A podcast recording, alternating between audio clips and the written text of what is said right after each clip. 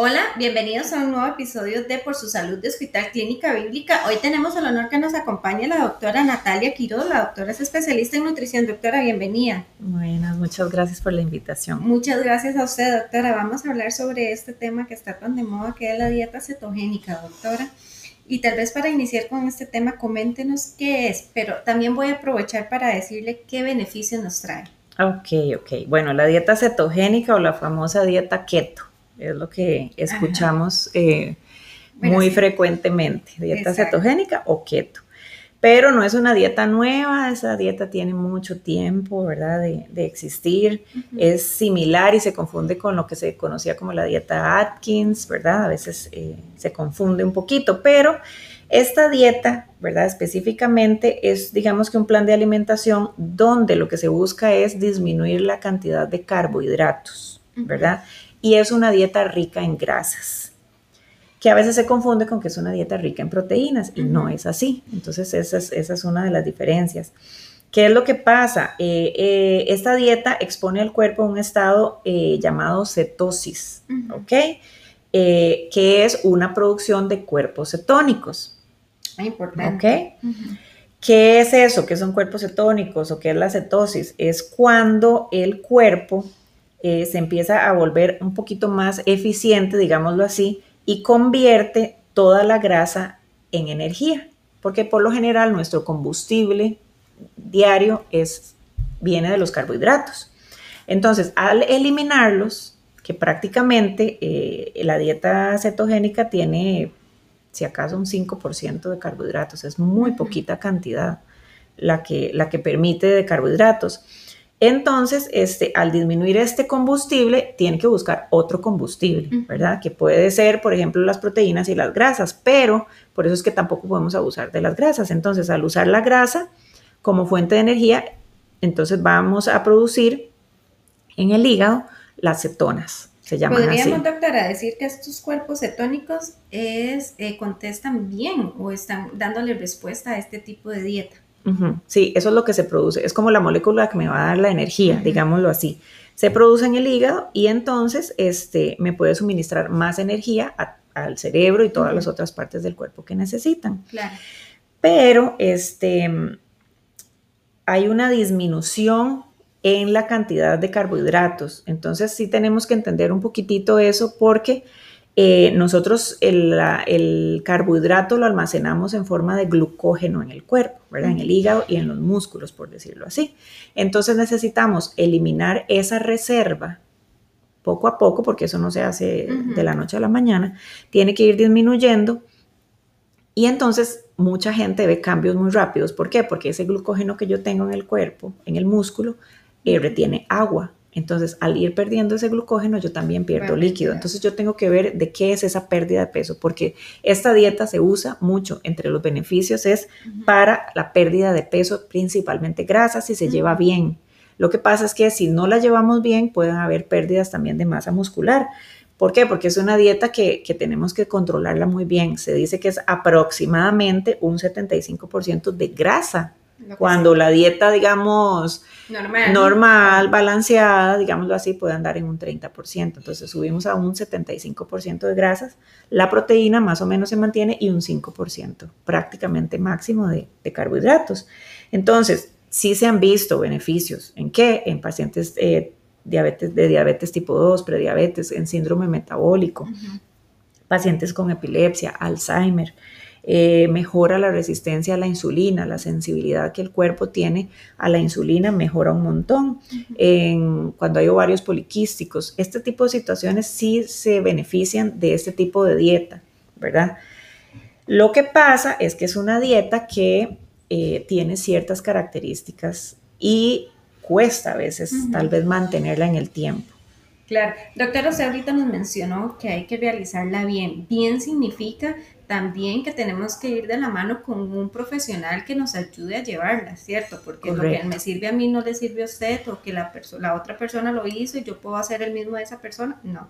Y también es que por desconocimiento a veces metemos o, quitamos ciertos tipos de alimentos que tal vez pensamos que sí se pueden y no se pueden, entonces no estamos haciendo ese efecto de cetosis en el cuerpo, ¿verdad? Entonces sí tenemos que estar bien asesorados para saber qué poder meter y qué poder quitar en nuestra alimentación. Doctor, ¿y qué alimentos podríamos evitar ahora que nos menciona eso? ¿Qué quitar y qué, y qué, poner? Ok, como es una dieta baja en carbohidratos, entonces todo lo que tenga carbohidratos. Entonces, todas las comidas azucaradas, llámense jugos, helados, bebidas, dulces, postres, todo lo que tenga azúcar, productos a base de arroz, trigo, pasta, cereales, todo lo que es harina, lo que conocemos como harinas. Las frutas se quitan, eh, algunos condimentos, algunas salsas que tienen carbohidratos, las leguminosas, entonces frijoles, garbanzos, lentejas, arvejas, todo eso. Algunas grasas saturadas, correcto. Eh, el alcohol, raíces, tubérculos, eh, algunos alimentos que aunque son dietéticos, ¿verdad? También hay que tener cuidado porque son ricos en ciertos alcoholes que son de azúcar, entonces tampoco se, puede abusar, por eso es que se tiene que asesorar bien en qué tipo de alimentos puedo consumir más bien. Sí, porque ahorita la lista que nos dijo que había que evitar es bastante Todo lo que nos encanta. díganos ahorita qué se puede comer ok, esta dieta es basada en qué? De grasas prácticamente, es la mayoría, y algunas proteínas. Entonces se basa en carnes, eh, huevo, por ejemplo, la yema, que es la que más grasita tiene, eh, carnes rojas, pollo, por ejemplo, ojalá si el pollo son las partes más oscuritas, que son las que tienen más grasa. Eh, pescados más grasosos, ojalá, ¿verdad? Como atún, trucha, salmón, algunos tipos de estos pescados. Por ejemplo, en grasas, la mantequilla, la natilla, el ghee, el aceite de coco, el aceite de oliva, algunos quesos, ¿verdad? Se permiten, no todos, sino que los que no, eh, no procesados. En semillas, por ejemplo, eh, nueces, almendras, todo esto, y las mantequillas de estos sin carbohidratos, ¿verdad? Porque si llevamos a comprar una mantequilla de maní que tiene azúcar, pues de ya ahí no podemos. Exacto. Este, aguacate, y de vegetales, que es la parte, que es ese 5% que mencionaba, solamente unos, eh, por ejemplo, sin superar, digamos, 15, 20 gramos por día, que eso, o sea, un poquito de brócoli con espinacas o unos espárragos ya se me fue prácticamente. Entonces, ese tipo de hojas verdes, esos son los que están permitidos. Yo no puedo meter cualquier tipo de vegetal. Ni tanto color, entonces, en los vegetales. Ajá, sí, porque tengo que controlar la cantidad de carbohidratos. Entonces, digamos que una de las desventajas es que eliminamos una gran cantidad de fibra, porque hay muchos alimentos eh, carbohidratos complejos integrales, por ejemplo, que tienen fibra y las frutas y los vegetales tienen mucha fibra. Entonces, es una de las, digamos que, desventajas que tiene esta, esta dieta, que por eso es que se tiene que asesorar bien, porque si no caemos en otras consecuencias o, problemas como el estreñimiento.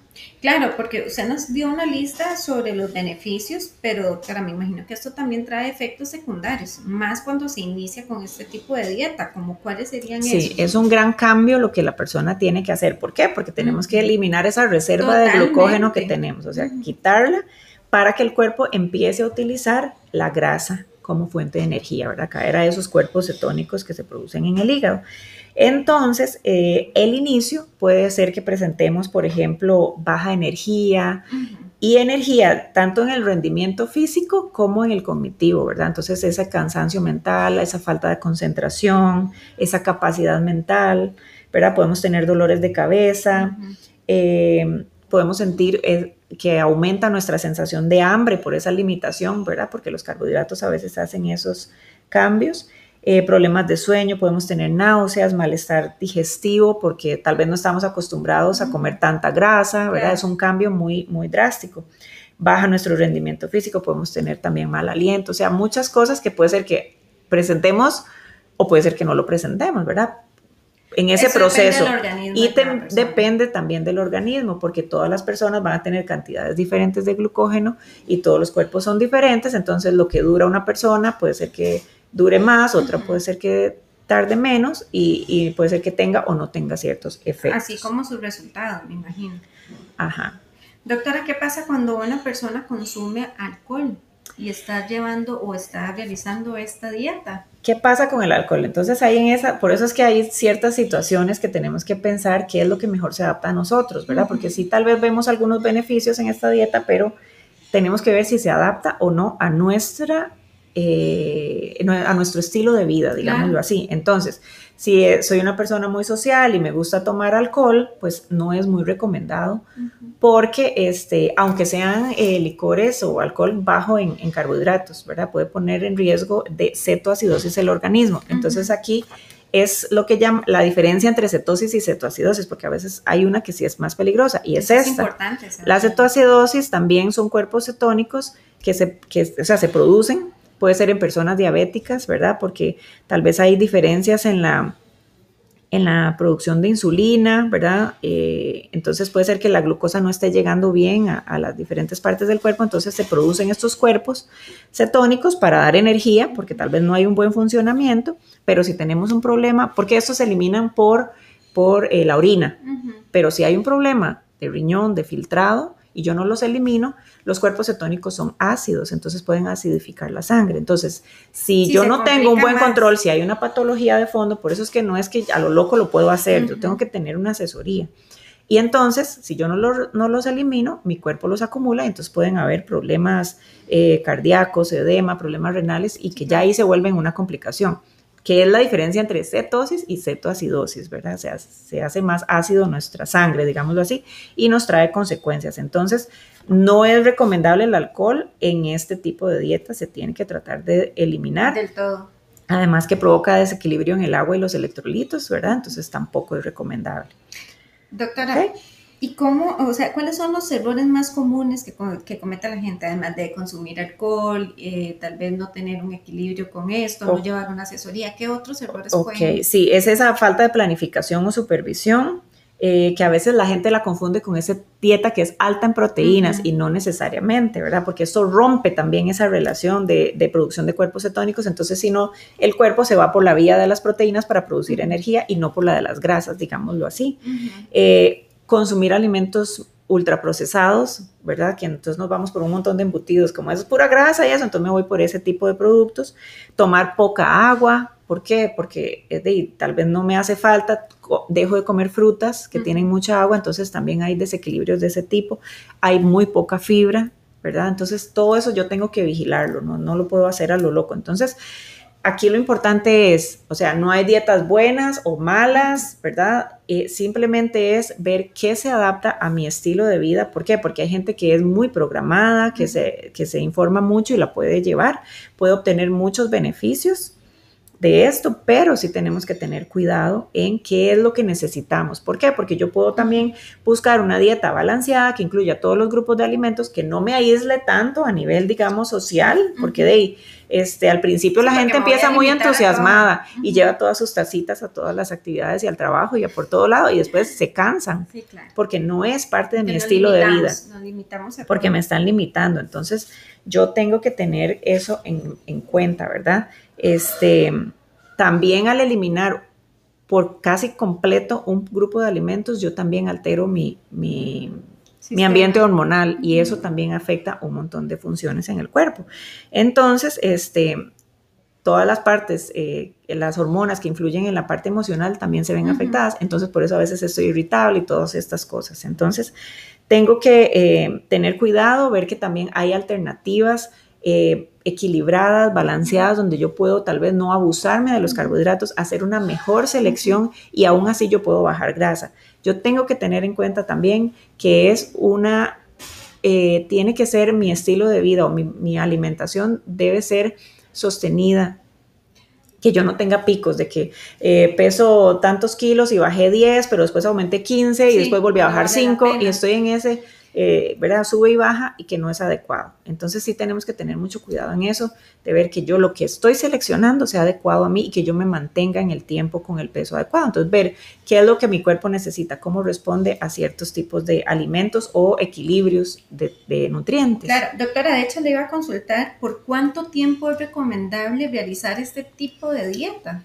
No hay, una, no hay una fecha específica, un tiempo específico. Ya yo bajé lo que quería bajar, puedo tomar una vida normal más de la que llevaba. Sí, pero con asesoría, o sea, yo cómo, cómo tengo que dejarla, ¿verdad? Con asesoría, elegir, alimentos de baja densidad calórica, altos en fibras, mantener el ejercicio, o sea, no es que este, yo voy a llegar y me voy a comer un baguette entero con, miel, con miel y un montón de azúcar y me voy a comer unos helados. O sea, yo terminé hoy y listo. No, es así como la fui adaptando a eh, que mi cuerpo utilizara otra fuente de energía, así tengo que ir adaptando a mi cuerpo a que vuelva a utilizar los carbohidratos. Entonces, yo no puedo hacer ese tipo de, de, transición. de, transición. ¿verdad? O sea, yo no puedo quitarlos de golpe, sino que tengo que hacerlo de forma saludable. Entonces, ver, conocer mi cuerpo, qué es lo mejor, qué es lo que me funciona mejor. Si yo soy una persona, eh, por ejemplo, deportista, si soy una persona con una actividad física regular. si soy sedentario, si tengo alguna patología de fondo, entonces yo tengo que adaptarme que sea individualizado. No puedo escogerla así por lo que vi en internet y listo, y ajustarla, sino que informarme y ver qué es lo mejor para mi cuerpo. Bueno, importante estos puntos para tomar en cuenta y aquellas personas que entonces están por hacer o que más bien están realizando también este tipo de dietas, entonces tomen en cuenta todos esos puntos tan importantes que nos brindó la doctora. Doctora, muchísimas gracias por la participación. Muchas gracias a ustedes. Le recordamos que es de la doctora Natalia Quiroz, especialista en nutrición acá en Hospital Clínica Bíblica. Si usted desea que la doctora nos ayude con algún otro tema de su interés, pueden escribirnos al correo podcast Doctora, muchísimas gracias de nuevo. Muchas gracias. Hasta luego.